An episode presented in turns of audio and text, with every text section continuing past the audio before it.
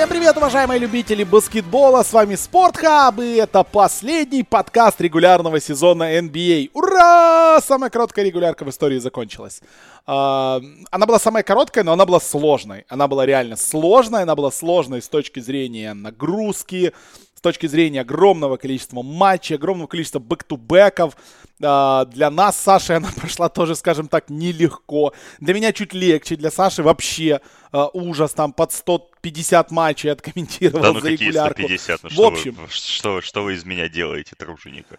Ну, а, а сколько? Всего, сколько? всего лишь было? 113. Всего 113, не, ну да, 113 матчей за 100 дней, но это, в принципе, фигня, как бы, да, такое. Могло, могли бы побольше, как бы, нагрузить, а то что-то маловато, да. Э, Но, я думаю, бесспорно можно 145. сказать, что и Ну, для 100 тебя... 145 дней, 113 матчей. Ну, А, слушай, ну вот, в принципе, ок, даже, даже выходные были. Ну, слушай, можно с уверенностью сказать, но я точно могу сказать, что эта э, регулярка, самое большое количество матчей я посмотрел в этой регулярке, чем в любой другой в своей жизни. Да, ну понятное дело, конечно, кон- конечно. Я, ну у меня когда-то был, я когда вот в NBA так погружался уже совсем с головой, у меня был плей-офф 2014 года, когда я посмотрел, там было, по-моему, 64 матча в первом раунде, я посмотрел, Мгм. не, не 50, не 64, или 56, я вот не помню. Я из, а, 56 я посмотрел из 64 матчей вот в первом раунде, и где-то к концу плей-офф там вышел на сотню. Но это был плей-офф. А в регулярке, конечно, да. Тут, нет, так и 113 это мы то, что мы отработали, а сколько посмотрели. Хотя, Ну в да, принципе, я не еще так много дофигища. смотрел, ну, прямо скажем, за пределами того, что комментировал. Но, опять же, ты пока ждешь комментарий, потом возвращаешься домой после эфиров, что-то смотришь. А, ты, опять же, там, в э, вечерние матчи, да, по воскресеньям включаешь. А, смотришь те матчи, когда коллеги попросили тебя что-то оценить. И так вот где-то 200 с хреном матчей набегает. Ну Поэтому- да, да, да, на самом деле действительно много, поэтому э, будем честны, экспертизу кое-какую, да, все-таки дать можем. А Но о чем это тогда вот- поразговаривать вот это можем? Ключевое слово кое-какую. Кое-какую, да, так мы же не претендуем, понимаешь, если бы мы тут были вот это академиками, да, которые тут рассказывают про э, какие-то интересные вещи, эффективный goal percentage и прочую хрень, кто бы нас слушал вообще, кто бы на эту фигню подписывался, серьезно. Не-не-не. Ну, э, Хватает же подкастов, правильно, американских вот на эту тему. Вот туда бы подписывались, они, они, они сюда. Конечно. Поэтому- По, по- по тем подкастам э, я сразу заспойлерю. Мгм. Там вообще говорят, что Джулиус Рэндалл это где-то 350 игрок лиги. Ну, потому что так и есть, как бы. Ну, типа, в смысле? Ну, что-то Но кто потому что у Джулиус Рэндалл? него, потому что у него читерские цифры по, вот, по, по вот этим всем показателям. По эффект- эффективности, да, я Да. согласен. Его вчера Така Фол чуть не обоссал, так что давайте вот сейчас поосторожнее, как бы, да, с Джулиусом Рэндлом и его легаси MVP-шные вчера просто чуть не развалилось об э, Трентмонта Уотерса и, и прочих людей с 15 номерами, э, которые 15 выходят в э, линейке у Бостона в самом важном матче. Нюк, Ник действительно вчера страдали. Вчера страдали многие. Так вот, э, последняя неделя этой регулярки, вот для меня, вот, ты знаешь, вот мы на протяжении недели в нашем чате с патронами постоянно общались, и там вот закидывали люди Общались. хейтер- Это называется ноты. общались. Общались, общались. И люди закидывали там хейтерские вот эти нотки, типа, да ну это фигня какая-то. Да даже в нашем вот отдельном чатике, да, где, а, где мы постоянно общались уже лет 10, тоже люди писали, да ну последняя неделя, Леша Борисовский там наезжал. Играет непонятно кто, все отдыхают и так далее. Я настолько категорически с этим не согласен, потому что последняя неделя регулярки и последний, особенно день регулярки, такой феерии я не помню давно. Я вчера полностью посмотрел две игры, потом во время третьей я уже там немножечко уснул. С утра думал проснуться, посмотреть а, параллельно Денвер э, Лейкерс и Портленд, ну вот эту всю движуху. Но, к сожалению, не получилось. Проснулся я в 6.30 уже на, на концовочку этих матчей. Но я посмотрел Вашингтон против Шарлотт. Охренительный баскетбол. Вот просто баскетбол плей-офф уровня сходу. И потом мы посмотрели Мемфис против Голден Стейт. Еще один матч уровня Миннесота-Денвер, вот того самого, да. И, и, и это, это же просто космос. Это настолько круто. Поэтому я еще раз, и я это много раз писал, я теперь заявляю официально в подкасте, что плей-ин это лучшее, что случилось с НБА за последних 25 лет. А Вот еще, а еще был матч Феникс Сан-Антонио, в Да, котором да. Итуан Мур э, забил трехочковый по- за две секунды до конца и заставил Юту выходить основным составом на матч Сакраменто. Э, Вот, потому что Юта хотела выиграть первое место на Западе, которое бы она не выиграла, если бы она а, не выпустила основу против Сакрамента. Я с тобой абсолютно согласен. Я вообще как бы, ну, добавлю к твоим словам только одно, что, ну, вообще для таких, для таких упоротых, как я, вот. Последняя неделя НБА это вообще праздник. Вот мы с коллегой Глаченко кайфуем просто, да, потому что мы вспоминаем о существовании людей, о которых мы в последний раз слышали там несколько лет назад, готовясь к драфтам. Например, был такой товарищ Луис Кинг, да, которого драфтовали ну, да, да, да, где-то да. в серединке второго раунда. А здесь он за Сакраменто, понимаешь, забивает по 25 за игру. Элайджа а, Брайан 32 минуты играет. Да, вот ну, вот. То, то есть вот эти все люди, да, которых ты реально в последний... То есть а, я, ну, мы, когда вот у нас был эфир не так давно, несколько дней назад матч Хьюстона был, и Хьюстон а, подписал Кема Рейнольдса в день игры э, на контракт на два матча. И подписали они до этого Кема Оливера, звезду чемпионата Австралии. А, вот как бы я знал, кто такой Кем Оливер, а вот мой коллега Егор не знал. Познакомился прямо в эфире, когда Кем Оливер два раза поимел Демаркуса Казинца, так что тут как бы уже было не обратить внимания. Очень тяжело, понимаешь, на, на этого человека. А потом еще трешку забил. Вот. И поэтому вот когда вот эти люди вылезают, Джастин Джеймс, Маркус Ховард абсолютно феерично провел концовку сезона в Денвере. Mm-hmm. А, ну, про ребят из Оклахомы я вообще молчу. Это, это просто лучшие люди планеты. А, в Пеликанс очень-очень качественно работал Наджи Маршалл, а, Джар... Э, как его? Господи, Джексон Хейс, Джарвис Хейс. Не знаю, вот. я Наджи Маршалла на последних три недели поднял фэнтези, это просто лучший, лучший игрок да. с большим запасом. То, то, то есть вот эти все люди, то есть, ну, я всегда их рад видеть, да, это в любом случае, ну, это конец сезона, да, ты знаешь, что всегда эти люди, они вылезут.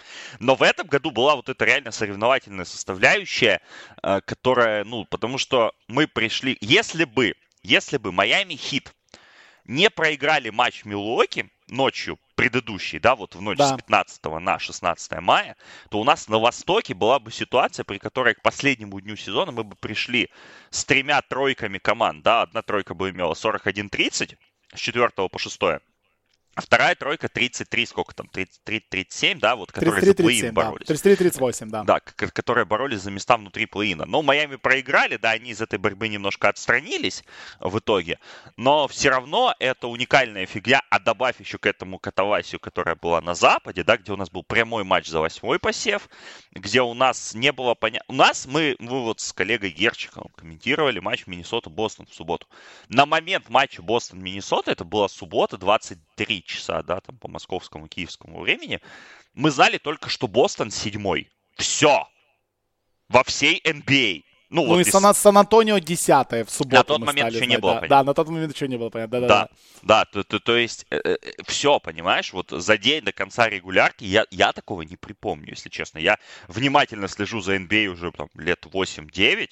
Невнимательно больше 10 я такого не припомню.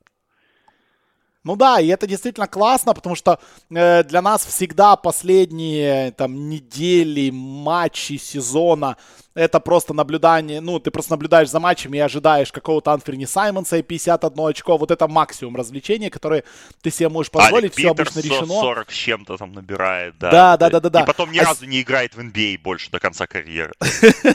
Просто прекрасно. А здесь вот, да, то, о чем ты сказал, действительно, даже на протяжении последнего дня менялись расклады, э, когда победа Феникса, вышедшего, в принципе, играть не особо-то основой, да, э, вынуждает Юту выходить основой основой, когда Филадельфия вынуждена играть последний матч основой, когда команды, которые... Э, ну вот из команд, которые будут играть в плей-ине, единственные, кто отдыхал, да, это Бостон. Ну, Бостон, в принципе, пофиг, у них там отдыхал, не отдыхал, как бы э, шансов у них там мало в этом плей-ине. Да, у них весь попозже. сезон такой, Но все, в принципе.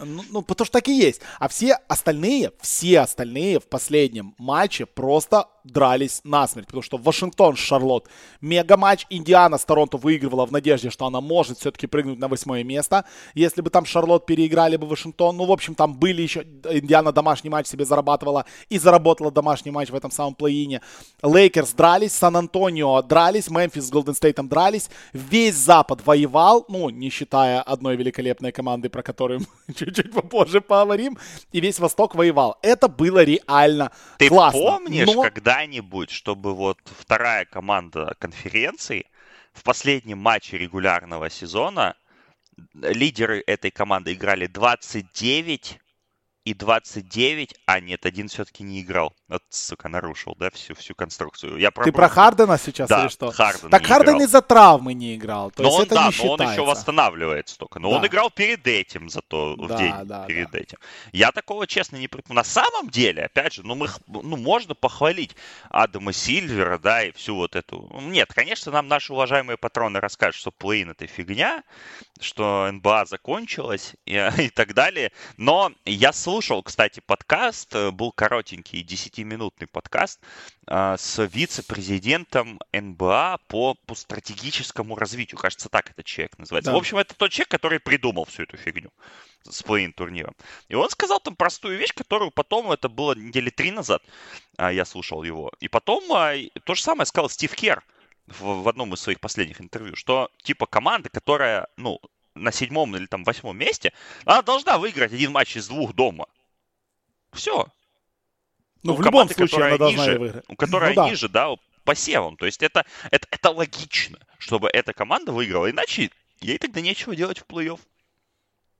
Ну, типа, это абсолютно правильно. Даже с точки зрения спорта, окей, мы все это понимаем, что с точки зрения спорта можно всегда подцепляться. Почему-то больше всего плей-ин не нравится сейчас фанатам Лейкерс. По понятной причине. Они попали на робота Карри, который может им 60 всунуть в табло, и езжайте, ребята, с Мемфисом играть, да? Это все понятно. Э, там может не нравиться еще кому-то.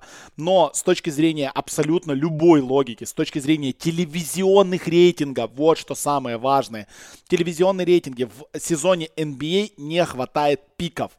Позавчера на Атлетике вышла огромная-огромная статья. Sports Media Watch, Ричард Дайч. Очень рекомендую этого автора подписаться на него в Твиттере. У него есть подкаст также свой. Этот подкаст полностью про э, статистику медиа, полностью про спортивные медиа. Он ничего про результаты не пишет, не говорит. Его интересуют исключительно рейтинги, комментаторы, трансляция, продюсеры, режиссеры. Вот это вот все. Да? Мне это тоже интересно, в принципе, ну, по моей основной работе. Поэтому я этим всем увлекаюсь.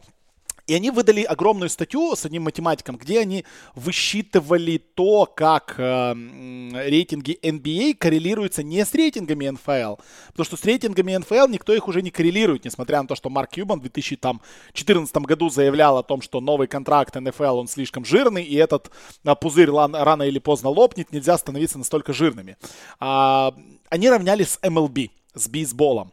И что они определили? Что MLB за счет того, что у них есть вот этот Sunday Night Baseball на ESPN, который они пускают в 2 часа ночи каждое воскресенье, э, и за, то, за счет того, что у них есть пиковые серии в сезоне, типа там э, 6 серий в сезоне Бостон против Янкис, да, и они их ставят в прайм-тайм всегда, за счет вот этих пиков конкретно, MLB глобально за год обгоняет NBA по рейтингам, поэтому NBA последние два года третья лига, в, э, в Америке. В прошлом сезоне мировые серии имели в два раза выше рейтинг, чем финал NBA. Ну ладно, там просто не в то время финал NBA игрался. В 2016 году один из самых эпичных финалов NBA за последние 10 лет. Рейтинги были ниже, чем Чикаго Капс, выигрывающие мировую серию. И вот про это надо думать что теряет NBA по чуть-чуть аудиторию у бейсбола, мать твою, у бейсбола, который смотрит 54-летние мужики, потому что это средний возраст болельщика э, MLB. И вот туда тоже надо смотреть, как бы, потому что лига-то хочет развиваться, лига-то хочет, чтобы все росло, чтобы и так далее, чтобы появлялись новые игроки, чтобы баскетболисты появлялись, чтобы рос, рос, потолок зарплат.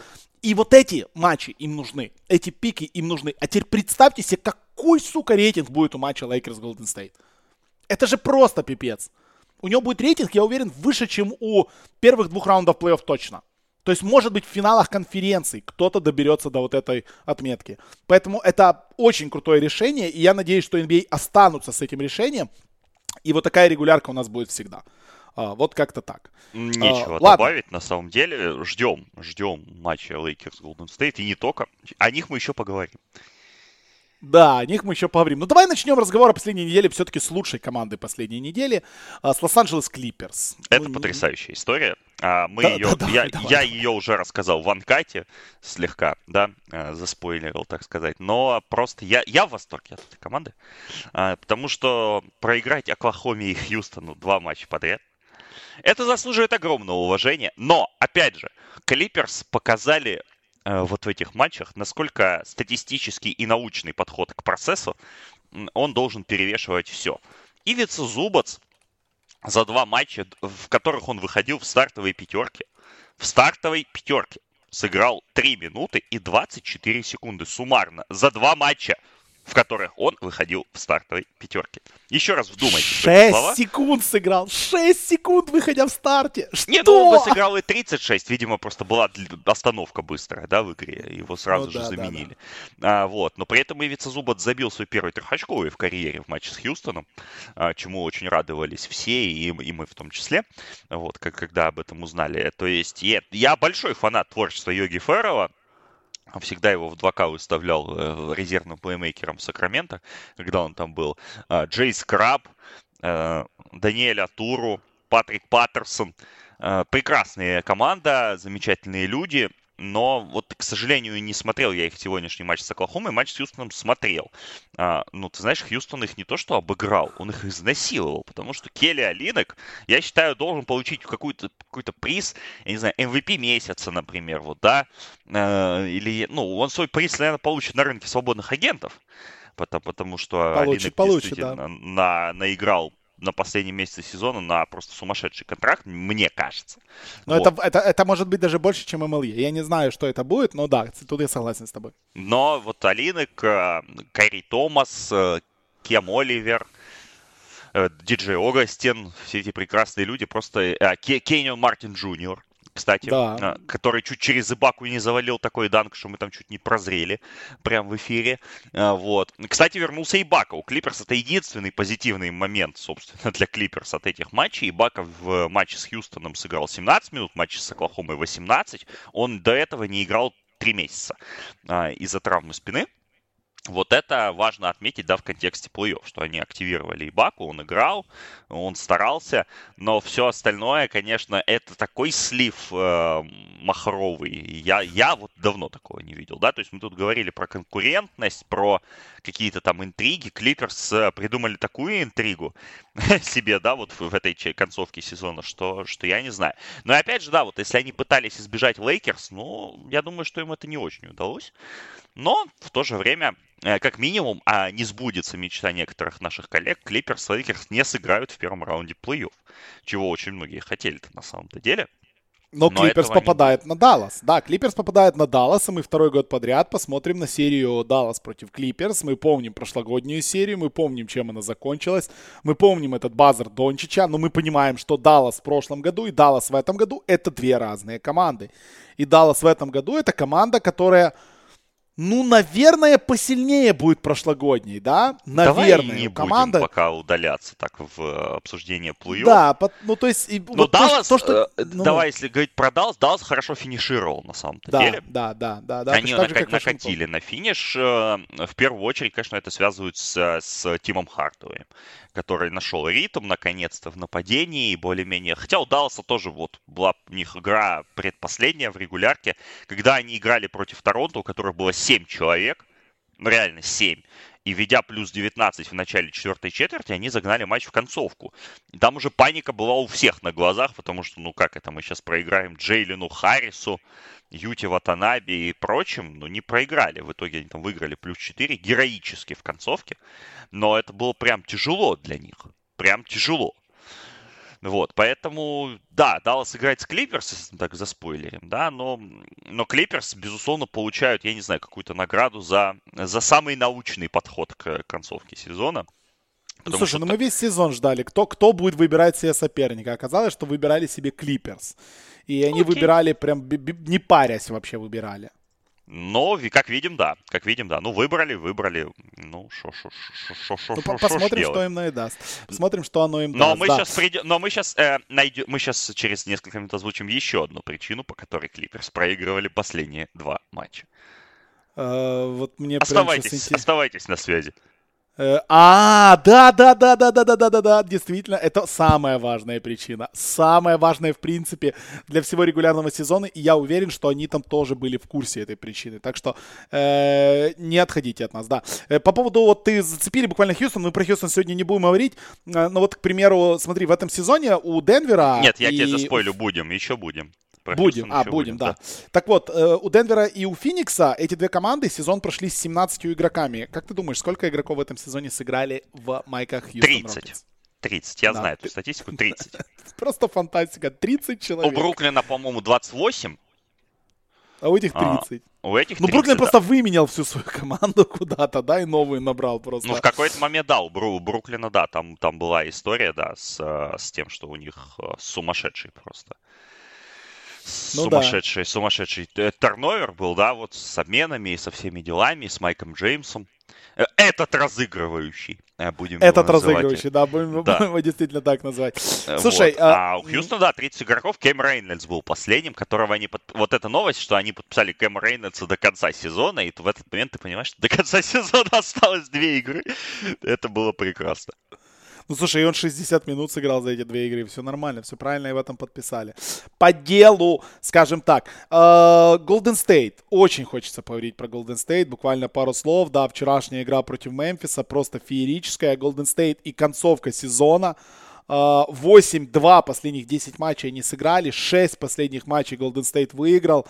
Вчерашнюю игру против Мемфиса, да, до поры до времени Мемфис держался, воевали, грызлись и так далее. Было очень интересно.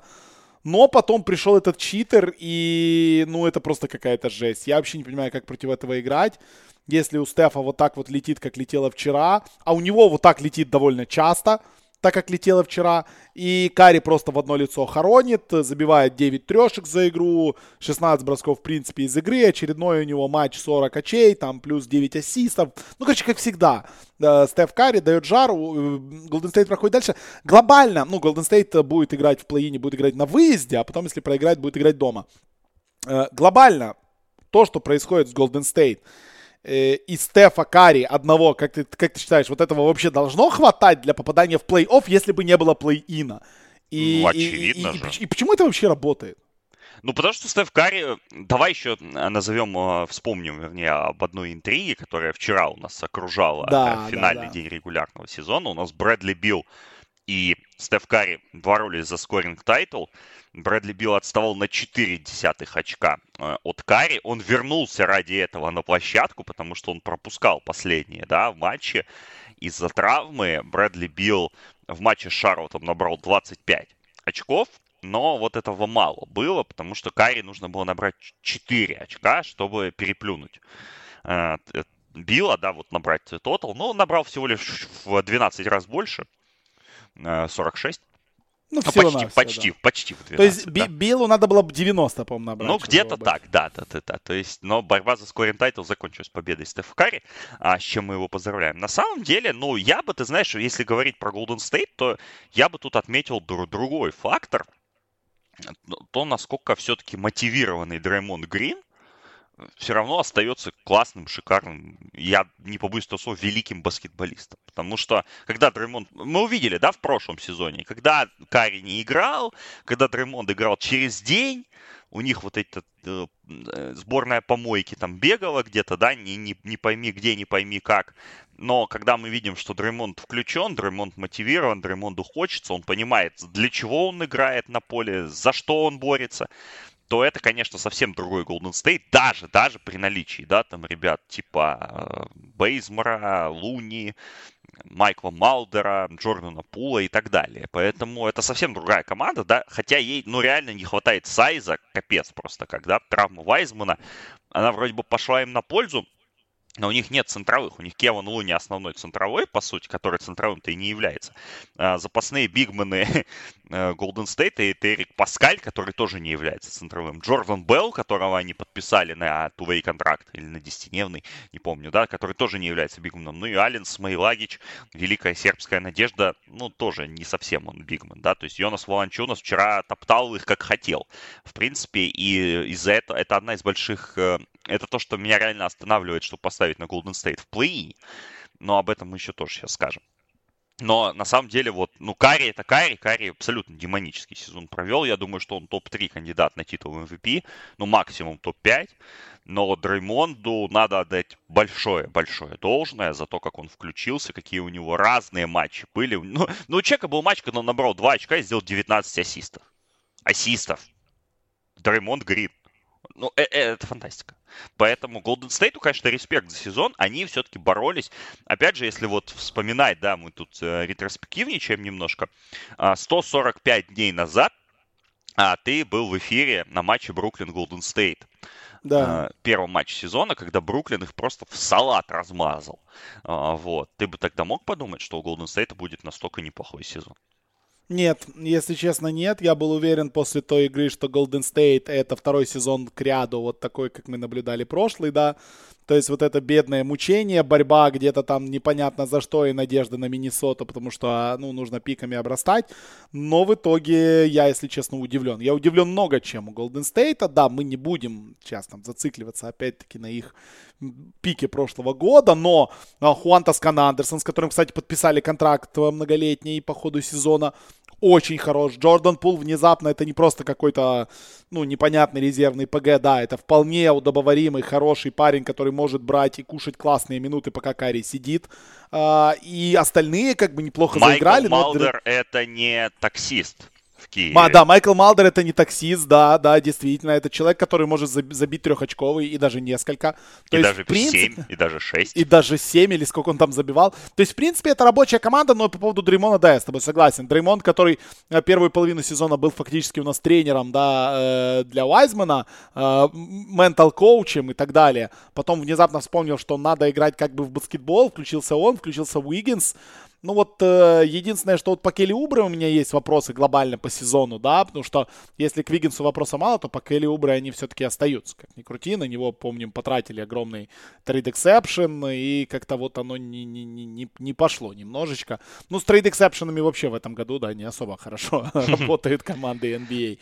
Э, так что Golden State веселая, Golden State хорошая команда, я бы этот сезон для них не списывал.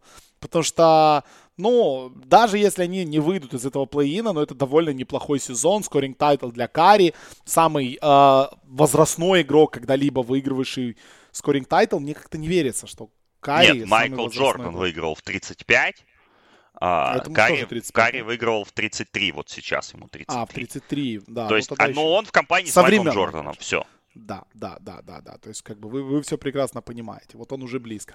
Ну, ждем Golden State. Э, очень интересно будет, конечно, на них посмотреть в серии против Лейкерс. Поразговариваем про Лейкерс? Серия из одного матча. Серия, да, то есть, ну, это же серия, серия. Поговорим про Лейкерс или не будем говорить? Про Давай поговорим о, о том, что мы тут, э, вокруг чего мы тут танцуем, а потом уже к плей-ину перейдем.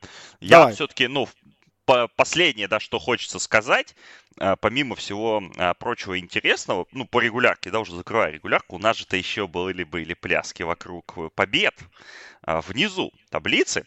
У нас да, еще вчера, да, вчерашняя да. победа клип, э, вернее, вчерашний слив Клиперс, он еще повлиял на то, что Оклахома, которая весь сезон, весь, всю, вернее, концовку у нас отливалась, выиграла 22-й матч свой Поэтому у нас в так, так называемой, как ее Билл Симмонс говорит, танкопалузе а, выиграли Хьюстон Рокетс.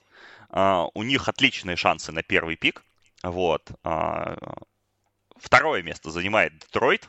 У Детройта будет, будут классные тоже шансы на, на, на первый, да, на первый пик. У них топ-4 пик практически им гарантирован. Орландо получают третьи шансы. Потом Кливленд и Оклахома.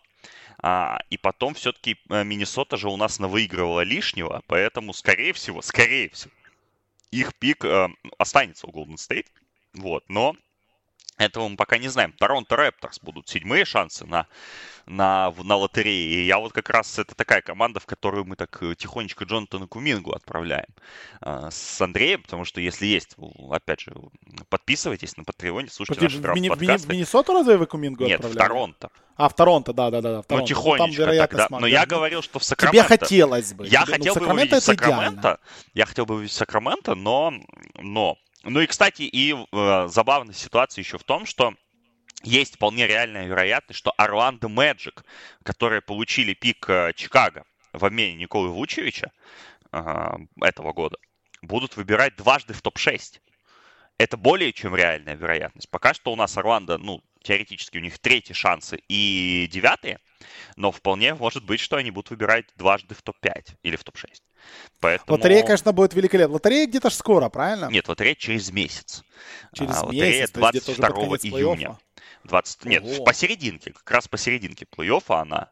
Потому что драфт у нас 28 или 29 июля, через неделю mm-hmm. после окончания сезона. Вот. А лотерея за месяц до, до драфта. По-моему, 22 июня, если я не ошибаюсь. Но еще месяц до лотереи. Ну, я понял, короче. Вре- времени посчитать еще есть. Да, но, но вот пойдет. эти вот моменты с победами, да, опять же, там где-то Кливленд у Бостона выиграл, да, непонятно зачем. Но там Кевин Лав с ума сошел, как обычно, в принципе. Вот, Оклахома тут выиграла лишний матч, да, Детройт в этом плане, ну, отработал неплохо, да, но Хьюстон все равно никому не переплюнуть. Хьюстон вполне мог бы выиграть еще пару матчей в концовке сезона, и это бы не изменило их позицию. Хьюстон, опять же, Хьюстон еще должен сохранить свой пик, но я думаю, что, что сохранят. Поэтому на данный момент, опять же, вот если смотреть, то шансы, ну, топ, топ-шансы на первый пик у Хьюстона, Детройта и Орландо. Ну, а Дальше. по Миннесоте, э, по Миннесоте, чтобы заканчивать э, с Миннесотой, 27,8% вероятность того, что Миннесота будет пикать в топ-3 э, и, соответственно, сохранит свой пик, да, и будет пикать топ-3, потому что, напомним, пик, который они должны Golden State, он топ-3 protected. Так что, соответственно, если Миннесота пикает первый, второй или третий, то Миннесота пикает сама, а пик, который они должны Golden State, переносится на следующий год и становится unprotected. Но я, для меня, я же говорю, самая интересная команда в лотерее это Торонто, потому что, ну, про, мы, мы не будем уже, да, говорить про Торонто в, в, до конца сезона, но этот кошмар закончился для них. Я искренне им желаю вернуться в Канаду в следующем году.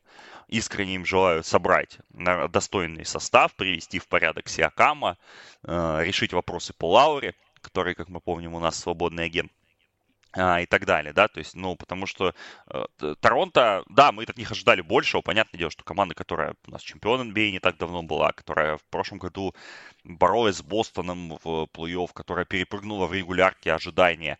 Э, мы от них ждали большего, да, но мы недооценивали, да, глубину вот этого момента, да, с э, нахождением вне дома, с постоянным переездами и так далее. То есть я, ну, у них был очень тяжелый сезон, за это они, они сразу заслуживают уважения за то, как они боролись, даже когда уже, по сути, потеряли шансы, они все равно рубились в каждом матче.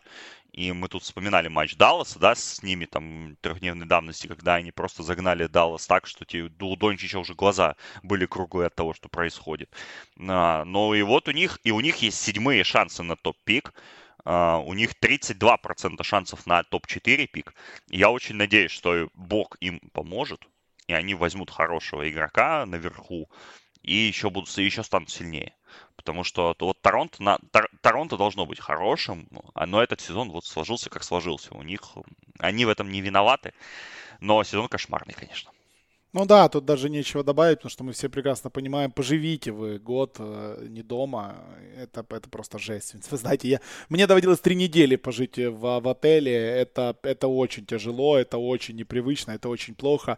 А если ты живешь не три недели, а как бы шесть месяцев, еще и постоянные у тебя бэк-то-бэки перелеты и так далее, и так далее, и так далее, и ты в принципе не можешь в родную страну приехать, да, где у тебя там родные, близкие и так далее, потому что, ну, никто не смог из них там во время матча всех звезд слетать в Канаду. Это невозможно было как бы физически сделать. Так что да, тут э, уважуха ребятам. Ну и будем надеяться действительно, что э, восторжествует и карма им э, воздаст, скажем так. И, собственно, получат они хороший пик и, и Кумингу заберут себе и будут... Ну, может, не Кумингу, нет, ну, заберут хорошего игрока. Просто, это да, мы да. тут. Любого из топ-6 да. это хороший игрок. Или, 100, или, ну сколько, пятерка у нас, по ну, сути? Пятерка, ну, тут пятерка, разные да. есть мнения, но в любом случае, ну, мне кажется, что, слушай, если они условного Девиона Митчелла заберут, ну, да, даже да, пиком, да. то я думаю, что они против не будут.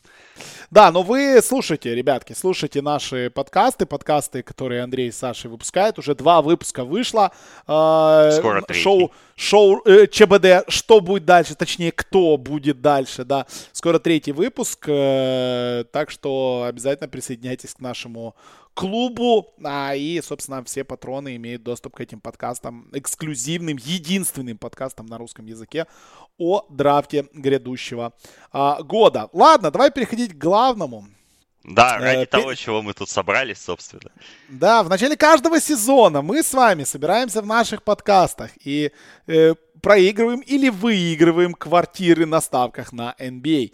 В начале этого года мы тоже собирались и э, проигрывали или выигрывали квартиры на ставках на NBA. И сегодня мы подводим итоги наших предсезонных прогнозов и ставок, которые выписывал Александр, который переслушивал подкаст Александр. Поэтому, Саша, давай начнем. С чего мы начнем? Смотри, у нас у каждого из нас было по 4 больших ставки, правильно? Ну, у нас было как? Мы все-таки, у нас было по две, по две mm-hmm. ставки а, больших. И мы еще называли то, что нам нравится, и в итоге в процессе обсуждения мы, по сути, вышли на 8 ставок, да, по 4 с каждой стороны, но по большому счету это, ну, по 3 таких больших было, да, в принципе, и четвертые такие там альтернативные, резервные, как, как, как назови, да. Но мы, опять же, мы остались, да, в того, что, ну, по, по две ставки каждый заявляет, как железные, да, а потом уже искали какие-то варианты а, смежные, и вот мы нашли 8 вариантов, ну, 9 скорее, скорее 9, вот, но, но в итоге 8, а, я думаю, получилось. Мы сейчас обсудим их. Вот. А, и на этом мы, да, да, и на этом мы, так сказать, ставили наши э, квартиры. Вот. Ну и потом обсуждали еще награды и так далее и тому подобное. Интересные э, связки. В общем, а, в этом году я хочу нас поздравить. Мы не проиграли жилплощадь. Это уникальное событие. Вот, и это, видимо, потому что у нас в подкасте было двое, а не четверо, как обычно. Ну потому да, что, да, да. Пришел бы что... Дима, все бы залили, как обычно. Да, потому что кто, кто-то бы проиграл. А, вот. Но у нас, и у меня, и у тебя главной ставкой а, регулярного сезона NBA были 44,5 победы Денвер Наггетс. Денвер Наггетс на больше. Денвер Наггетс закончили сезон с рекордом 47-25.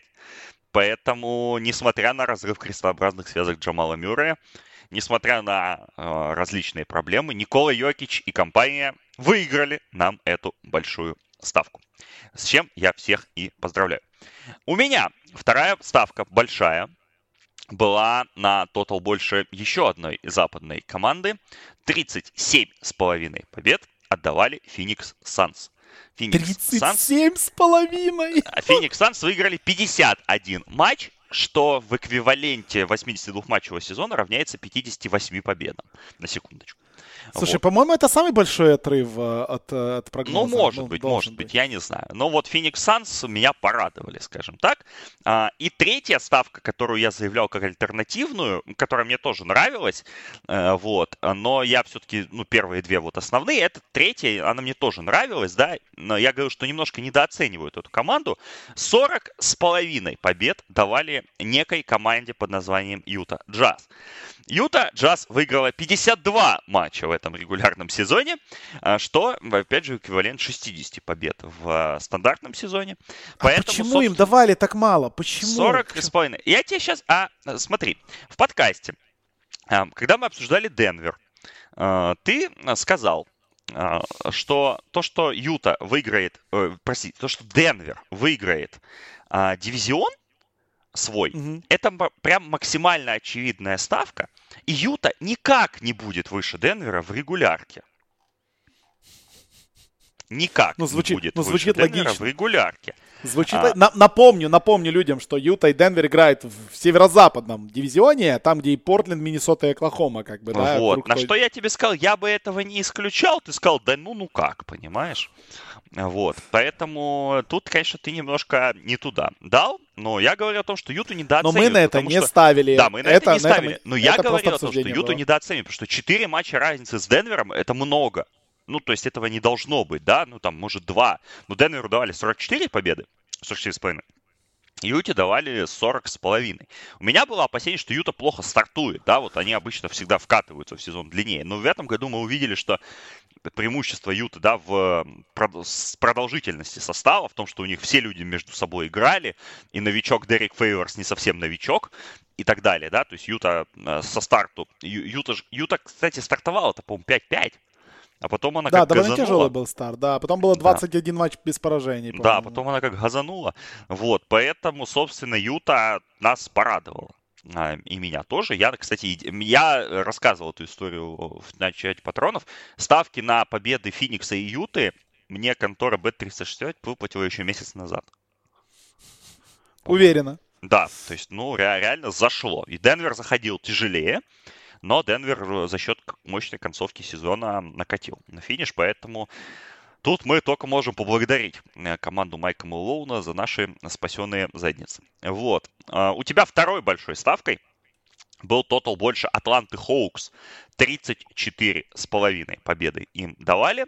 Вот. А, мы оба ставили под сомнение тренерские таланты Ллойда Пирса. Не зря.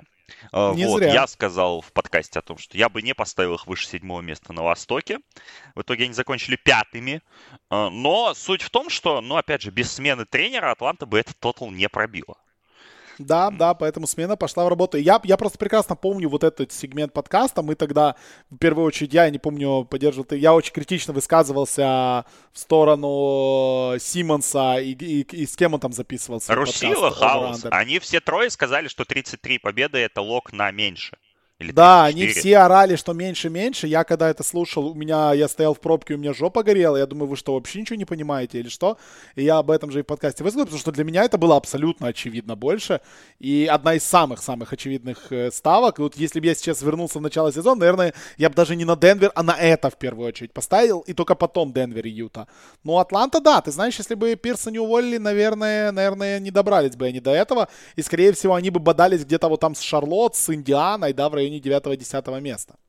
Ну, они и так бодались, но потом у них пошел вот этот рывок. Потом mm-hmm. у них еще Трей Янг сломался, и Богданович стал на точку, и стало еще веселее. А, вот, поэтому, поэтому, да, Атланта зашла а, ставкой на больше с чем мы, собственно, всех и поздравляем. Были у нас еще три резервных ставки, скажем так. Первая резервная ставка. Так, подожди, подожди, у нас был пока Денвер, Юта, э, Атланта, Феникс, э, то есть уже четыре, да? Пять, чего, пять? А, ну, ну четыре, а, да, да, у нас ну, у двоих был да. Денвер, да, да. Ну, Денвер, Денвер был, был у двоих, да. да. А, вот. У нас были еще три резервные ставки скажем так, первая твоя резервная ставка была, что Хьюстон обменяет Джеймса Хардена и не выиграет больше 34,5 матчей. Э, Хьюстон обменял Джеймса Хардена и выиграл 17 матчей в этом сезоне. Ну вот это самый большой разрыв, наверное, от прогноза. Да, 34, при да. этом, да, вот э, тут мы упомянем все-таки украинских легенд. Я сказал о том, что, ну, если Хардена обменяют, сейчас приедет Санон, а с Саноном ты больше 15 матчей не выиграешь, ну, никак. Он, конечно, не приехал, но приехали другие люди. 30 человек, напомним вам да, на секундочку. 30 да. человек, да. И вот 17 э, матчей Хьюстон кое-как выиграл, да, и я думаю, что если бы не Келли Алинок, то выиграли бы не матчи тоже те же 15, да. Поэтому ну, да. Тут, тут Хьюстон очень уверенно зашел на меньше, вот. У тебя была ставка также, вот-вот мы приходим. Ты ее называл самой говенной, которую ты выбрал, да, ты сказал, я бы на это не поставил, но вот мне это очень нравилось. Это ставка Клиперс 48 побед меньше. И она действительно была самой говенной, как я и предполагал, потому что если бы не Лос-Анджелес Клиперс и не история, о которой мы с вами вот разговаривали буквально 15 минут назад, их великолепные матчи с Хьюстоном и Оклахомой, то Лос-Анджелес Клиперс закончили бы с 49 победами активе на третьем месте, собственно, на Западе. Но Два поражения, Лос-Анджелес Клиперс, 47 побед, что на полторы меньше, а, собственно, тотала. Даже, если даже говенные ставки заходят, это значит, что да. ну, у нас успешный сезон. Стал. Да, Очень ну успешный. и последняя ставка, моя самая любимая, это моя была резервная ставка. Вот. На, я на нее поставил, кстати, денег, причем я на нее поставил денег больше, чем на все остальные. А, и это было очень смешно, но она все-таки зашла Оклахома меньше 22,5 побед. Оклахома, они 22 набрали, да? Оклахома, да, ровно 22. Оклахома, Оклахома а, начала сезон, по-моему, с, у них был показатель, они с Шеем Гилджусом Александром в составе имеют показатель 16-19. Соответственно, без него, ну, можете посчитать, да, их показатель 6 до хрена. Вот. А, и 6.31. Вот. А, и когда, ну, они в середине сезона, они навыигрывали матчи, там, ну, я помню, что я эту ставку похоронил еще в феврале. Ну, потому что когда они начали, они же шли 50% по сути а, первую часть сезона, я уже думал, ну все. И потом вот этот их просто великий слив, когда они за последние два месяца сезона выиграли аж два матча, один из которых сегодня, он нам все-таки подарил, подарил вот эту ставку, э, что они меньше 22,5 сделали, они ровно 22 матча выиграли. Оклахома худшая команда в истории э, НБА по плюс-минусу. Оклахома э, с такими плюс-минусами должна была иметь в районе 12 побед.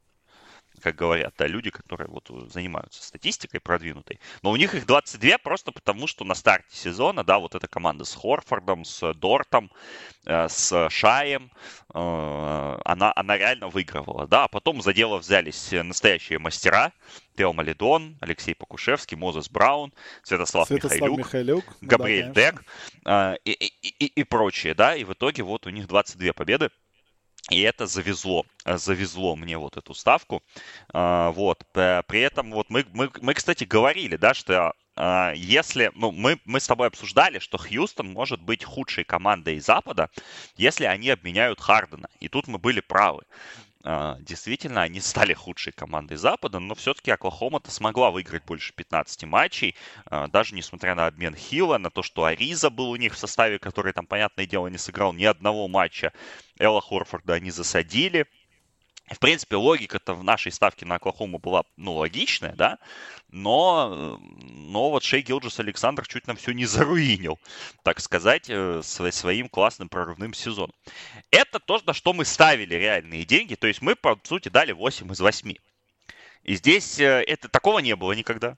А, то есть у меня как бы остался стрик, да, позитивный, я не, не проиграл в прошлом сезоне, да, вот, то есть у нас прервал, mm-hmm прервалась корона и спасла меня там, да, вот пандемия от поражения. То есть я продолжаю свой четырехлетний стрик э, удачных ставок. Но у нас еще была одна ставка, на которую мы не поставили, но которую мы всерьез обсуждали. И вот здесь нас, э, нам очень сильно повезло. Потому что я, лично я, Александр Прошута, говорил в нашем подкасте в октябре или в, какой, в декабре, простите. В декабре, да, мы записывали. Как да. можно не поставить против Никс? Всего 22 с половиной победы. Кто будет побеждать? Эммануэль Квикли, что ли? Это должен быть невероятно прорывной сезон Реджи Блока, чтобы Никс выиграли 22 с половиной матча. Как сдержаться, чтобы не поставить на Никс? Мы бы назвали так подкаст, если бы он не назывался «Как проиграть квартиру на ставках». И вот Нью-Йорк Никс нас просто посрамили так, э, что э, как бы жопа должна была бы гореть очень сильно, но, слава богу, деньгами мы эту ставку не проверяли. Вот. Э, то есть хейт в Никс, в сторону Никс был абсолютно а, сумасшедший. Им реально давали 22,5 победы. Никс у нас выиграли 41 победу, 41 матч на секундочку. На 19 больше. Это просто жесть какая-то. Вот это, вот. вот это, конечно... Я уже три раза за этот подкаст говорил, не, ну это, наверное, самый большой разрыв. Но, походу, все-таки больше, чем Никс. Прыжка, по крайней мере, вверх никто в этом сезоне не делал. Я как-то да. уже забыл, что мы их там так хоронили просто Но весело. им просто давали вот тотал, да, стандартный, как бы, да, стандартный 28 побед им давали. Ну, если в пересчете, да, на 82 матча. И мы так, ну, а на что Никс? Ну, ну а на что Никс? Ну, вот Никс, да. Как бы. А, самое смешное основная фраза, помимо, да, вот хейта Никс, там была ставка, э, что э, на Вильям Хилле, что Атланта, Орландо и Вашингтон э, должны выйти в плей-офф вместе. И вот мы задавались вопросом, как они выйдут вместе. Да, то есть, ну, как, там был коэффициент, по-моему, 21, ну, да. понятно, что, понятно, что они не вышли, но вот там я говорил, что если, что, чтобы Орландо, Атланта и Вашингтон должны э, были выйти вместе в плей-офф. Цитирую. Чтобы это все случилось, цитирую, что должно случиться? Ник Норс должен умереть от ковида. Не случилось, но почти. Тренер Индианы должен оказаться дном. Бинго. Случилось, бинго, да, да попадание. Э, у Майами Хит должны сломаться вообще все. У Майами Хит очень неровный сезон в итоге получился, но все-таки, видишь, Орландо вовремя стали сливать, поэтому вот это почти посрамили нас, в общем-то. Но это было близко, реально, слушай, очень-очень близко в некоторых моментах. Ну да ладно, с Орландо тут понятное дело, что попадание было бы, э, ну, нереально было бы попасть, скажем так, либо не попасть. Э, по личным, по личным наградам да. и так далее. Мы ж, мы ж тоже что-то в подкасте обсуждали, Ну, мы правильно? обсуждали, давай, давай, да, вернемся сейчас э, в личные награды, вспомним, какие коэффициенты были и так далее, что, что, на что мы предлагали, да, ставить mm-hmm. людям. А, у нас была одна из лучших ставок, которую мы советовали, с коэффициентом 3.25, что MVP регулярного сезона NBA будет либо Лука Дончич, либо Энтони Дэвис. Вот это мы прям, прям голосовали. Были уверены, да. да, да, да, да. Да, но видим, что не случилось. А, мы а, в нашем подкасте даже не упомянули Николу Йокича как э, потенциального кандидата. На Николу Йокича был коэффициент 34, вот, перед сезоном на его MVP титул. Мы даже его не упомянули. Мы обсуждали Яниса, Леброна, Дюранта и Кари, но Йокича мы даже не упомянули, как и, собственно, и Джейли Эмбида. На Эмбида был коэффициент 41. То есть два вот главных фаворита, да, на эту награду, ну, по ходу сезона, мы даже их, э, ну, это, это какой-то парадокс, да, на самом деле, что мы, мы не сказали ни слова про Йокича, поставив квартиру на тотал сезона и Денвера, это, ну, что-то, как бы с нами не то. Но вот мимо Йокича мы вообще прошли. Мы советовали как э, лонгшоты, да, Джамарант 81, Троянг 51, Зайон, 8, Зайон 61. Вот три лонгшота, да, в принципе, таких симпатичных. Но Йокича мы вообще проигнорили. И вот так вот случилось. Николай Йокич выиграет титул MVP, скорее всего, как мы понимаем. А, вот, такая вот история. А, мы советовали ставить на Лиларда, что он выиграет scoring title за 6,0. А, и была такая фраза от тебя, что он проиграет только Хардену если отыграет весь сезон. А, вот. А, не случилось. Не случилось. Хотя, кстати, Лилард же, когда у него был этот сумасшедший кусок в феврале, он-то был на втором месте. Даже на первом месте был в какой-то момент по скорингу, по скорингу в лиге. Но потом его обогнал. И, собственно, а, обогнал, собственно, и э, Дэмиен, э, и Брэдли Билл, и Стеф Карри его обогнал, поэтому здесь вот такая вот, вот такая вот история случилась. А, да, Сань, Сань, сори, ты, ты просто пропадал, мы тебя не слышали в лайве, но я, так как у тебя дорожка писалась, это будет супер секретом для людей, которые, а, этот, которые, которые э, сидели в лайве, им надо будет потом все-таки подкаст скачать и переслушать. Потому да, что последних да. 35 секунд ты, к сожалению, пропадал. Да, интернет пропал дома, я просто рассказал о том, на что мы советовали ставить по скоринг тайтлу. Вот. Вот, вот, вот, вот. Теперь придется все-таки быстренько повторить, да? Ну, мы ставили, советовали ставить на Лиларда, за 6. А, ну, ну, в общем, да. да. Давай не будем про это говорить сегодня, неважно, короче. Да, да. но так Лилард э, и был проехали. в один момент э, сезона, кстати, он был лидером лиги по скорингу, но потом провалился. А, вот, мы советовали ставить на то, чтобы вот была нам нравилась такая ставочка, что Лука Дончич будет MVP, Энтони Дэвис будет э, тпоем, а некий греческий э, товарищ из Милуоки э, будет лидером лиги по подборам.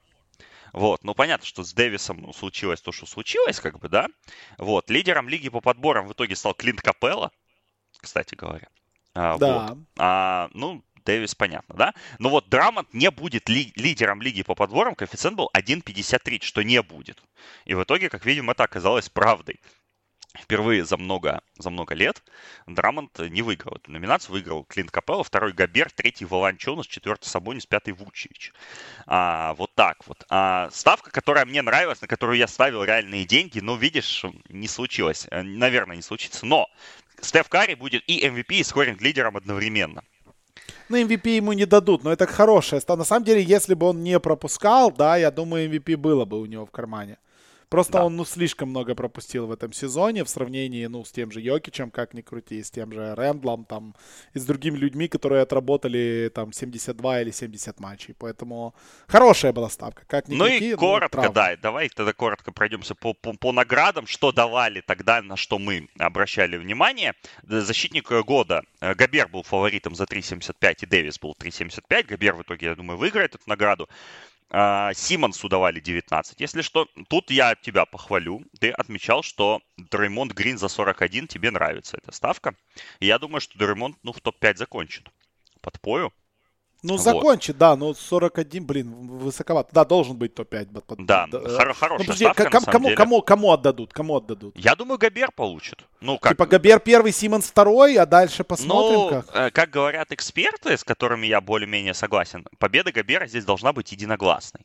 Симмонс ну да, очень, очень преувеличили, это хайповая кандидатура, то есть уже, как говорят, опять же, я тут согласен, что уже лучше Эмбиду отдавать, если ты из Филадельфии выбираешь, да, ребят, то уже лучше Эмбиду давать Итпоя, чем... Или лучше вообще Матису Тайбу отдавать, вот, а, чем отдавать э, Бену Симмонсу, потому что он все-таки продукт хайпа.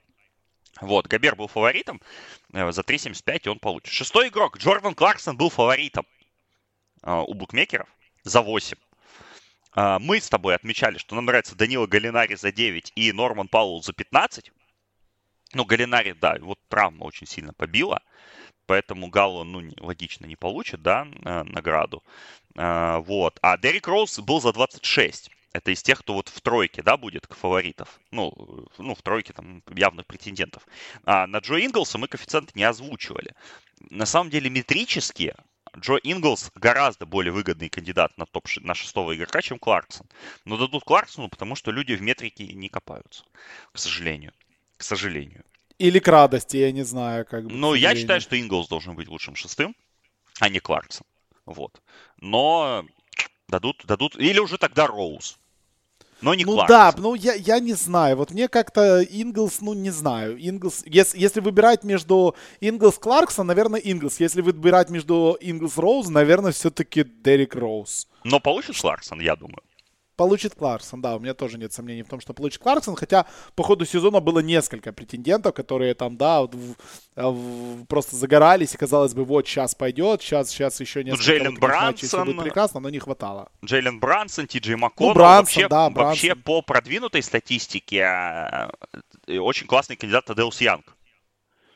Э, кстати говоря, да, вот э, тоже, то, то тоже должен быть высоко, да, вот в этих голосованиях, если мы там смотрим на, на метрики, да, чуть-чуть глубже, чем, чем, чем, чем, чем, чем средняя публика, скажем так.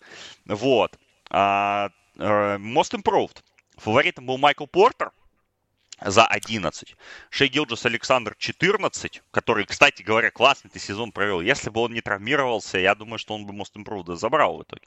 А да, Кристиан Вуд 17. Кристиан Вуд 17 на Джулиуса, на Джулиуса Рэндла коэффициенты никто даже не озвучивал. Поэтому тут э, мы не знаем, да, чем дело кончится. Э, был, мне понравился, моя была такая теневая ставка 101 на Тейтума но Тейтум немножко не импровнулся, скажем так.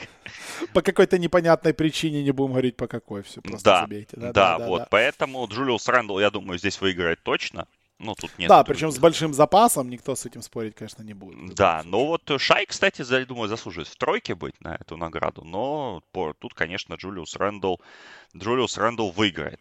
А, вот, а тренер года. Фаворитом был Брэд Стивенс за 11. А, Стив Нэш 12, Монти Вильямс 14. Mm-hmm. из, из тех кандидатов, которых мы, ну, которые у нас будут в реальном миксе, э, Квин Снайдер 23, Том Тибадо 50.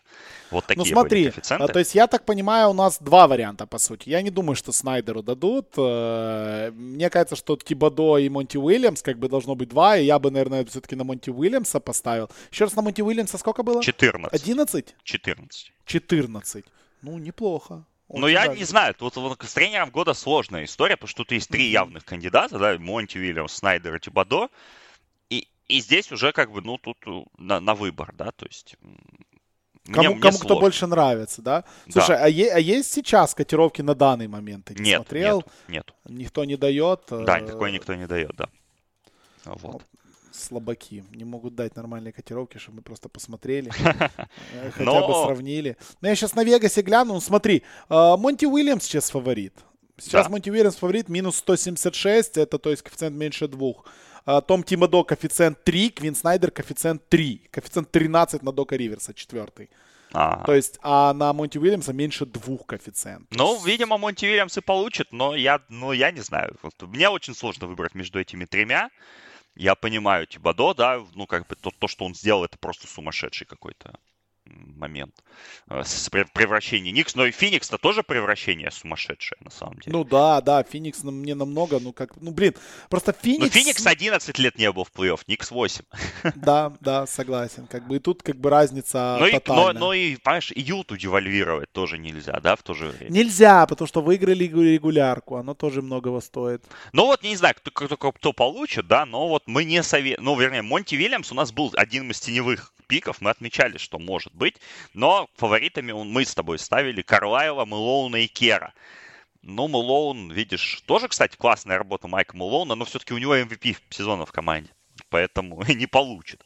Не получит он эту награду. Ну да, тут очевидно Монти Вильямс, Снайдер и Тибадо тройка. А Rookie of the Year. А, Ламело 5 коэффициент был. Джеймс Вайзман 5,5, Энтони Эдвард 7, Террис Халибертон 13. А, я еще выписал э, Айзек Кокора 23, Факунду Компац 71, Алексей Покушевский 81. А, ты советовал ставить на Халибертона, за 13. Ну, мне кажется, это неплохая ставка была бы, да. Да, это была хорошая ставка. Да, да. Мы, мы отмечали Топина э, как возможный, как возможного кандидата, ну, и тут, конечно, мимо, мы ошиблись. Конечно. А, Айзека Кора тоже не оправдал наши ожидания и мои 2 евро, поставленные на него. Но Ламело Бол оправдал поставленные на него 6 евро, э, которые я забрал еще... Ну вот когда он получил травму, И стало понятно, что он травмирован. Я забрал тогда, по-моему, я забрал из 30, по-моему, 25. Я забрал тогда, сейчас, в принципе, можно было бы, ну, зажлобился, знаешь, видишь. А, я подумал, что не, не дадут ему награду, но, видишь, вернулся в строй. А, поэтому, ну, я думаю, что Ламело получит Rookie of the Year. А, если это получит Эдвардс, ну, ну, удачи, как бы, знаешь, мы этот момент с Димой Керчиковым обсуждали в эфире, потому что мы работали последний матч Миннесоты. Он был настолько возмущен тем, что я допустил возможность того, что Эдвардс может выиграть эту награду, что как бы я понял, что ну раз уже эксперты, э, мэтры, так сказать, говорят э, об этом, то других вариантов быть не может. Ну да, логично, логично, логично. Да, в, принципе... в общем, да, вот такие вот награды а, получились у нас. А, то есть видим, что букмекеры, ну, красавцы, да. Габер был фаворитом, Кларксон был фаворитом. Ну, разобрались, Монти... как обычно. Монти как обычно Вильямс был третьим а, в, в листе, да, как бы на тренера года. Вот, поэтому классная, конечно, от них работа, как всегда, но и классная работа от нас, потому что я на Ламелс поставил. Э, правда, у меня на Галинаре еще была ставка, как на шестого, но Галу, видишь, сломался. В принципе, у него неплохой сезон, на самом-то деле. Хотя надо было на Роуза. Вот недооценили мы Никс, видишь, главный э, итог Ну, это главная подкаста. наша ошибка, да-да-да. Мы уже, собственно, до этого дошли, что все-таки мы очень сильно ошибались с Никсом и просим прощения всех фанатов Никс, мы были неправы, и больше никогда это не повторится. Хотя, на самом ну, деле, может, нет, в следующем году да. мы их опять будем закапывать, да. А... Ладно, давай перейдем к последнему, наверное, сегменту подкаста. Все-таки давай все-таки не... скажем, да, да давай и, да. и все-таки скажем, что у нас Юта выиграла Запад. Да, Юта выиграла Запад, да. Филадельфия выиграла Восток. Да. А, Бруклин второй на востоке, Милуоки третий, Никс четвертый, Атлант пятый, Майами шестые. На западе Юта первая, Феникс второй, Денвер третий. Юта, Феникс и Денвер на вершине Запада. Ну не красота ли?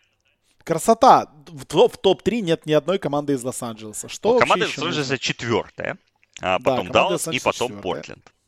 Ну, да, тут, в принципе, да, компания угу. стандартная. На, Западе, на Востоке все-таки Никс, конечно, выбивают. Ну и Атланта у нас 4 года не играла в плей-офф. Если что, Никс, как, э, как кто-то вчера в Твиттере написал, э, ну что же, Никс э, сегодняшней победой э, заслуживает возможность первый раунд плей-офф смотреть, э, первый, первый раунд плей-офф провести дома 8 лет подряд. Правда, последних 7 лет подряд они физически дома находились и смотрели первый раунд. Сейчас они хотя бы дома на площадке будут находиться. Так что Никс с этим тоже невозможно не поздравить. Красавчики. Вопросов нет. Ну и плей-ин. Плей-ин, конечно же, то, что самое интересное, то, о чем все говорят, плей-ин стартует в ночь со вторника на среду. Мы вам в начале подкаста в Анкате говорили, что прямо сейчас формируется сетка трансляции на Мегуго, но в ней пока не добавились комментаторы на матче плей-ина, поэтому мы вам не можем сказать, вот кто будет комментировать.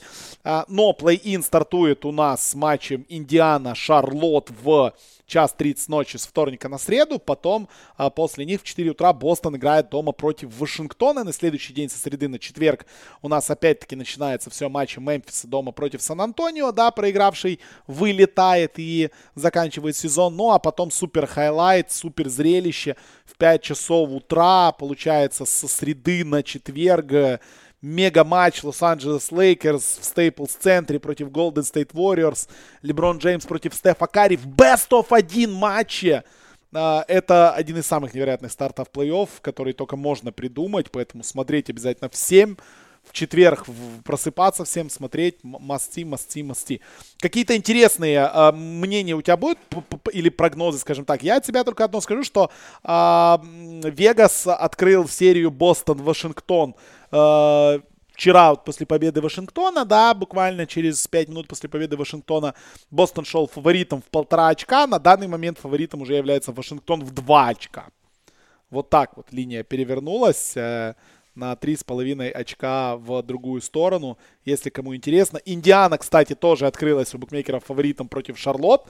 Вот это мне дико удивляет. Сан-Антонио э, против Мемфиса открылся фаворитом Мемфис в 3 очка, э, это абсолютно понятно. Ну и Лос-Анджелес Лейкерс открылись фаворитом в 7,5 очков против Голден Стейта. Вот такие вот котировки, если вдруг кому интересно. Мне, если честно, не нравится 7,5 очков Лейкерс, как-то многовато, что ли. Я, Я просто еще, знаю. вот отсылка к, к ставочному сегменту, забыла еще раз похвалить букмекеров. А, Вашингтону 3-4 победы давали, и они ровно 3-4 закончили. Ну, вот. Вот, вот, вот, вот это мастер-класс. Вот да, это прям это, реально мастер-класс. Да, то есть, но их, мы помним, что их открывали 25, э, но сразу после обмена Вестбрука на Вола их качнули, да, до 34. У меня еще вот последняя ставка, которая сезонная стоит, Вашингтон выйдет в плей-офф за 1.95. Я сижу, топлю за нее тихонечко. Да не, ну это, ну ты понимаешь, что вероятность да. того, что Вашингтон не выйдет, она реально крайне мала. Даже если каким-то чудом Тейтум 65 набросает, все равно мы понимаем, ну, что Вашингтон... давай, давай не будем забегать наперед. На самом деле, я, ну, котировки обсуждать, наверное, уже нет смысла. Я да скажу нет смысла, так. Да. Я скажу так. Э, в, в матче Шарлотта-Индиана я, конечно, буду вся прогрессивная наверное, общественность будет болеть за Шарлот. Конечно. А, мы влюбились в эту команду не только из-за Ламела. Ну, первый фактор это Джеймс Барага, действительно, потому что тренерская команда очень классная, очень обученная, куча молодых людей. Э, непонятно, что там забыли Коди Зеллера, Бисмак Бийомбо, но они своим старческим пердежом скрепляют всю эту конструкцию, да, где есть Грэм, Розир, э, Ламело, Бриджес, Вашингтон, братья Мартины, Ванамейкер э, и так далее. То есть я, ну, мы, мы все фанаты Шарлотта, на самом деле, потому что это самая хайлайтовая команда лиги, э, самая такая динамичная э, команда, ну, игры которой комментировать и смотреть всегда приятно, потому что Шарлотт всегда борется. Это правда, да. Шарлотт всегда борется, Шарлотт никогда не сдается. Индиана на самом деле, ну, она заходит вот в, в плей-ин с, ну, с проблемами, да, потому что много разговоров вокруг тренера, который там э, побил горшки со всей командой и даже со своим тренерским штабом. Я думаю, что Бьорган не доработает, ну, вернее, он доработает сезон и уйдет, но мне так кажется. И опять же, ну, у них очень много кадровых проблем, то есть у них постоянно пропускают игры... У них травмирован Тернер, во-первых, который уже не оживет, судя по всему. А, постоянно пропускают игры Брокдон и Лэмб, постоянно кто-то ломается, Сабонис пропускал матчи. То есть у Индианы в этом матче большое преимущество глобально одно. Это Дамантас Сабонис и его форма последних недель, абсолютно феноменальная, и его умение вот генерировать нападение. Но в то же время э, наличие, отсутствие Тернера, оно настолько бьет по защитному потенциалу Индианы, и в первую очередь по римпротекшену, потому что Сабонис защитить кольцо не может, он просто не в состоянии. Он может поставить один-два блокшота, но э, протектить кольцо, как это делает Тернер, который, кстати, да, вот был бы заслуженным тоже кандидатом на ТПОя, ну, в, в топ-3 на ТПОя, но он сломался, пропустил последний месяц сезона и выпал из этой категории. Он все-таки лидер лиги по блокам. Неспроста. Вот это очень сильно бьет против Шарлота, где все люди проходящие, где все люди, которые лезут в краску э, и так далее. Поэтому со стратегической, да с тактической точки зрения это будет феноменально интересная игра э, кто кого перехитрит. Но я понимаю, почему Индиана фаворит, потому что у них все-таки больше опыта в этой версии. Если у них все будут играть, да, будет играть Ливерт, будет играть Брогдон, будет играть Лэмб, но если кто-то из них пропустит матч, если будут проблемы с, а, у Сабониса, да, какие-то с фалами и так далее, то я как а бы они легко, будут, они то, то я легко будут. вижу дорожную карту, при которой Шарлот этот матч выиграет. Да, конечно, Шарлот себе немножко подбили, да, вот этим финишем сезона, смазанным. Э, они должны были принимать плей-ин матч по большому-то счету, но они вчера проиграли, и проиграли там лишнего, так сказать для них десятое место хороший результат в любом случае, но они должны были заканчивать седьмыми, восьмыми. И травмы, и ковид у Бриджеса, да, двухнедельный, ну, протокол Бриджеса, травма Ламело. Э, опять же, мы вспоминаем те матчи, когда у них, ну, просто некому было играть. Когда Нейт Дарлинг выходил на площадку. Э, когда э, приходилось... Монк очень много времени пропустил. То есть Шарлот одна из самых ярких команд сезона – им надо отдать за это должное. И я все-таки, ну вот, ну мы, ну мы предвзяты, да, то есть э, даже Дима, да, вот, который самый объективный в мире человек, э, которого тонна опыта, он, смотря игры Шарлотта, ну, не может им не симпатизировать. У меня такое же впечатление. Поэтому, при всем уважении к Индиане, к, э, к первую очередь, к Тиджею Маконову, о котором мы не можем не сказать, да, это такой классный, это такая забытая история сезона. Тиджей Маконнелл провел феноменальный сезон. А, вот. Но при всем уважении к МакКоннеллу и к Сабонису будем болеть за Шарлот. как бы это ни объективно не звучало. Но кто выиграет, все-таки я понимаю, откуда Индиана фаворит. И у них больше штыков, больше опыта. Если Брогдон будет в порядке, то я думаю, что они выиграют. Но надеюсь, что Шарлотт как минимум даст бой. Но нет, даст бой, дадут бой они точно. Они всегда бьются, даже когда минус 20 проигрывают. Даже с Милоки, даже с Филой они всегда борются. Но вот как конвертировать эту историю? Ну, интересно посмотреть на Ламело э, в таком матче. Это первый матч в его карьере, да, настолько большой и как он себя проявит, потому что у Ламелу, ну, как и у любого новичка, перепады просто сумасшедшие. Один матч он играет как гений, второй матч как говно. Вот, а нет у него какого-то... Ну, вот вчера, вчера, вчера он играл как говно, будем честны. Вот вчера в важном матче, где нужно было выигрывать, а, когда нужно было брать игру на себя, когда Рассел Уэсбрук лез на контакт и не боялся просто-напросто убиваться вместе с Брэдли Биллом, и в четвертой четверти они просто понеслись и один, и второй, и брали игру на себя. Ламела играл как полное говно, и действительно, когда даже моменты, когда он был без мяча, его в углу э, Вашингтон тупо оставлял. Он просто, и вот просто оставляли в углу, два раза мяч шел в него, один раз он запустил эйрбол в двух метрах от кольца из-за дуги, второй раз он побош, побоялся пойти в лицевую, а по, когда решился идти в лицевую, просто заступил. В общем, вот вчера был очень плохой для него день, и это был еще, да, не самый важный матч. Хотя, ну, по сути, это уже часть плей-ина была вчера. А, так что вот, вот есть у меня опасения по поводу Ламела в этом решающем матче. Ну, посмотрим. Но для бы... этого в команде есть Грэм и Розир. Ну вот, и Коди Зеллер, да. И Коди Зеллер. Но должны играть хорошо все, ну, все, Монг должен играть хорошо. Чтобы Шарлот выиграл, у них должен сложиться пазл при котором и Пиджей Вашингтон попадет в свои броски, и Бриджес там пятнашечку свою наковыряет. Ну и задние. Даже если Ламело сыграет плохо, э, должны играть хорошо Бол, э, Грэм и Розир. Если все сложится, то я думаю, что у Шарлота хорошие шансы зарубиться с этой Индианой. С этой Индианой, где Гога Битадзе играет достаточно большие минуты, где Килан Мартин стал ключевым игроком на финише сезона, где получает минуту Жакар Сэмпсон. То есть, э, ну, ну, есть предпосылки для победы у Шарлот. Нужно, чтобы сложился пазл. Так-то, конечно, Сабонис и Брогдон, я думаю, что это слишком большой, э, и Макону. Да, вот это три кита, на которых Индиана, я думаю, выплывет в этой игре. Окей, а, этот матч, напомню, открывает у нас. Потом Бостон-Вашингтон. Будем говорить про Бостон-Вашингтон? Ну, Вашингтону надо дать большое должное за то, что они сотворили на финише сезона. Да, большие молодцы. Это, это феноменальный просто рывок. А, ну, слушай, то, команда то, просто сделали. играет классно. Да, и тут дело же не только в Вестбруке, тут же дело не только там в Брэдли Билли, да. Тут дело в том, что Хачимура заиграл в итоге как игрок вот топового уровня. Бертонс, когда нужно, забивает. Иш Смит для меня это вообще какое-то открытие. Рауль Робин Нета. Лопес. Рауль Нета, да, то есть там заиграла вся команда. Мы уже говорили в прошлом подкасте, да, что внезапный приход Гаффорда, да, меняет абсолютно все. Как бы это тупо и странно не звучало, игрок, про которого мы даже вот в лайве, когда мы лайвили trade deadline, мы даже не вспомнили.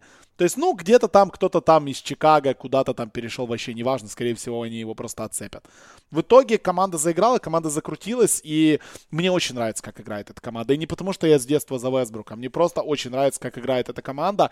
И при том, что я, да, большой поклонник Бостона, я не хочу, чтобы Бостон мучился долго.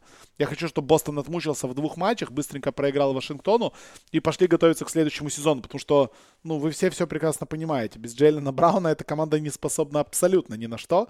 А, поэтому я надеюсь, что здесь Вашингтон выиграет. И Рассел Уэсбрук пойдет за скальпом Джеймса Хардена и Кевина Дюранта в плей-офф. Алексей Лейн прервет свою серию из э, тонны матчей и все-таки впервые в карьере тоже сыграет в плей-офф.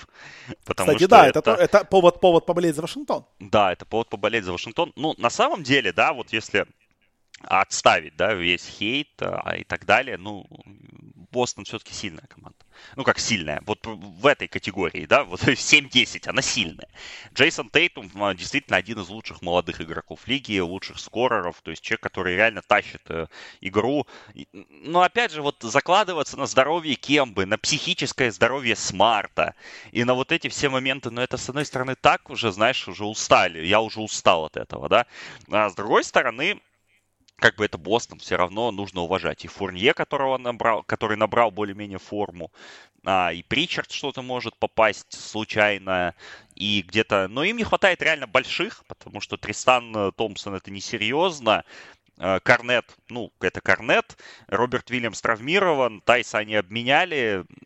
Вот, вот в передней линии против Вестбрука и Билла это будет проблема. И Робина Лопеса, кстати, тоже. Что Робин Лопес своими крюками очков 15 наковыряет, это, это прям можно ставить на индивидуальный тотал.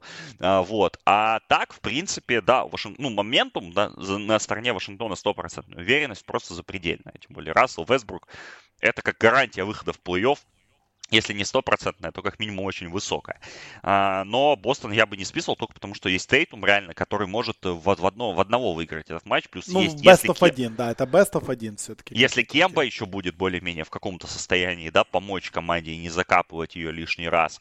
И если где-то поможет скамейка, то то, то я думаю, что есть у Бостона все шансы на своем поле а, выиграть этот матч. Э, по поводу Бостона последнее, что скажу. Вот мы тут вспоминали героев в концовке сезона. Я не могу не выписать а, тонну респектов и комплиментов Трамонту Уотерсу. Потому что это просто мой любимый игрок Бостона. Человек ростом метр семьдесят восемь, который так, так видит поляну, такие пасы раздает. Я, я кайфую, когда он на площадке. Ну, метр семьдесят восемь, да. Я тоже кайфую, когда он на площадке. Еще и когда он одновременно с такофолом. Это действительно очень прикольно прикольно, но, ну, блин, ну, метр семьдесят восемь. Ну вот, поэтому в плей он играть не будет, хотя кто знает, потому что если не будут здоровы Кемба и Смарт, то реально, когда выходит Уотерс, у них хотя бы нападение начинает функционировать, потому что Пейтон Причард на позиции разыгрывающего это слишком э, летальное оружие, ну а Тейтум все-таки ему как бы, он понятно, что он много с мячом времени проводит, но э, э, это, как сказать, девальвирует ценность Тейтума в остальных аспектах игры, если он играет номинального разыгрывающего. Поэтому, да, да, да, поэтому да, да, поглядим, поглядим, как оно будет. Но я отдам небольшое преимущество Бостону все-таки в этом матче. А, но тут еще один ключевой момент, которым мы уже будем заканчивать обсуждение этой пары. Тут очень многое зависит от назначения комментаторов на эту игру. Это а, да, это правда, это правда. До сих пор комментаторы не назначены однозначно, и даже не стоит локация Москва или Киев, поэтому... Ну, потому что если это будет Киев, то там в Киеве у всех комментаторов такой рекорд на матчах Бостона, что как бы хавайся. Да, как бы Бостону будет очень-очень больно, если там будем сидеть либо я, либо Саша, либо Дима Герчиков. У нас у всех там просто полная беда. Я три матча Бостона в этом сезоне комментировал, которые они выиграли, и, по-моему, 13, которые они проиграли. У меня 4-8 а, рекорд. Что-что? 4-8. 4-8. У тебя, и да? То, и то это же они выиграли у Миннесоты, вот этот ничего не значащий матч mm-hmm. последний. А перед этим они же делали 32-очковый камбэк в игре с Сан-Антонио. Ну вот, это могло быть 3-9 по факту, да. Так что это не совсем честные 4-8. Ладно, по западу пару слов бы сказать, а то мы уже что-то с тобой разогнались, уже общаемся, блин, 80 минут. Пора бы заканчивать. По западу пару слов. Ну, Сан-Антонио Сан-Антонио э, против Мемфиса открывает при всей, при всем уважении к Сан-Антонио. Сан-Антонио этот сезон надо бы закончить, да? То есть, если Грег, Пок, если Грег Попович вместо одного из важнейших регуляр, матчей регулярки, когда команда еще не гарантировала себе выход в плей-ин, уезжает просто-напросто, чтобы Тима Данкона поздравить с тем, что в его а, в Hall of Fame добавили, да, и не присутствует на матче, это, наверное, уже полностью говорит об отношении к этому сезону Сан-Антонио Сперс. Поэтому здесь я, несмотря на то, что что букмекеры дают всего 3 очка фор Мемфису, я вообще не сомневаюсь в том, что Мемфис эту игру выиграет. Прям вообще не сомневаюсь. А если еще вспоминать прошлогоднего Джа в плей-ине, да, я вообще уверен, что здесь будет то же самое, и Мемфис просто разнесется на Антонио в пух и прах. И Мемфис с Сан-Антонио играли в два матча в этом, три матча в этом сезоне. В, в Opener э, в день открытия сезона Сан-Антонио выиграли, плюс 12. Но последние матчи, правда, они были в конце января, в начале февраля. Мемфис выиграл плюс 17, и плюс 30, э, плюс 29. Не, плюс 31, простите. 133, Страшные 102. цифры. Да, и 129, 112, кстати, очень результативные матчи какие-то у них получались.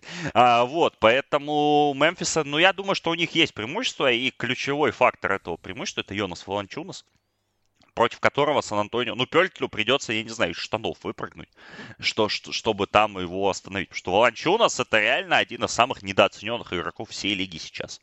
Человек просто сумасшедший сезон провел по эффективности, по стабильности. Да, он выпадал из-за ковида на несколько недель, но когда он не играет, он просто машина.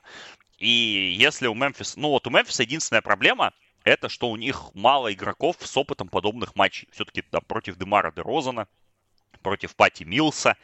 А, это будет, ну, ну, так, ну, Рудигея, да, и так, и так далее. Но в то же время ты у Сан-Антонио за пределами этой тройки, ну, а кто играл? Дерек Вайт э, не будет его. Дежунте Мюррей в таких матчах не играл, и в плей-офф никогда не играл. Дэвин, Вассел, Якоб Пельтель и так далее. Поэтому здесь две молодые, по, большому счету, команды, ну, разбавленные, да, ветеранами.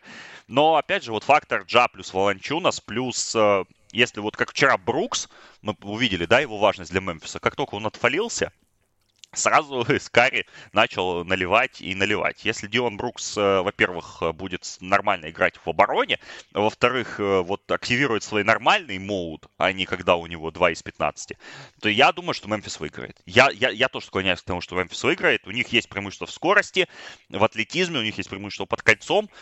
Просто его надо реализовать. Но, опять же, когда против Демара Дерозана, который заряженный, ставить очень-очень неприятно будет. Но, но тут, опять же, вот как в случае с Шарлоттом, надежда на то, что Мемфис, как молодость, возьмет свое, и Мемфис реально получит еще один шанс э, за плей-офф побороться и уже там будет играть с гигантами, с монстрами э, в матче, э, где с проигравшим в матче Golden State Lakers. Ну, Golden State Lakers. Ну, здесь, здесь простая, на мой вкус, история. Я, ну, вот это, если у Лейкерс все в порядке, да, если у них играют все, и Шредер, и Леброн, и Дэвис, и кто там, Кайл Кузьма и так далее, да, то есть я, я не вижу, как Голден Стейт выиграет этот матч, даже если Карри забьет 40+. Потому что слишком большое преимущество Лейкерс под кольцом, слишком большая, э, слишком у них классная защита, они в состоянии надавить на Карри.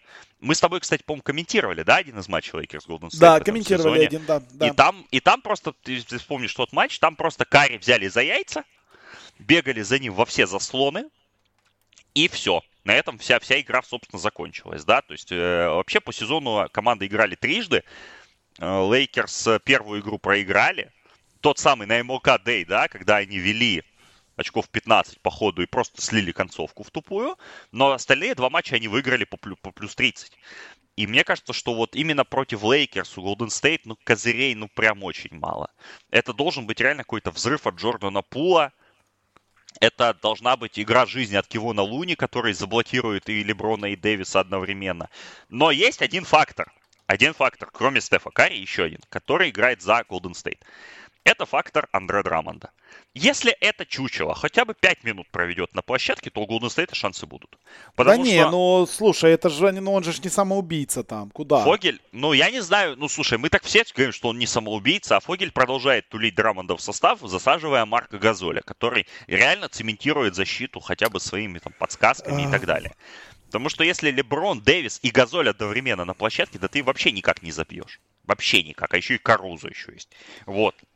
Не а, знаю, вот. я, смотр... я комментировал несколько матчей э, Лейкерс вот на последних двух неделях, и когда им нужно, когда им реально нужно, когда уже просадка идет и нужно побеждать, там моментально как бы выходит э, Газоль и как бы игра играется. То есть я думаю, что в плей-ине не будет вот это экспериментом с этим э, персонажем как бы.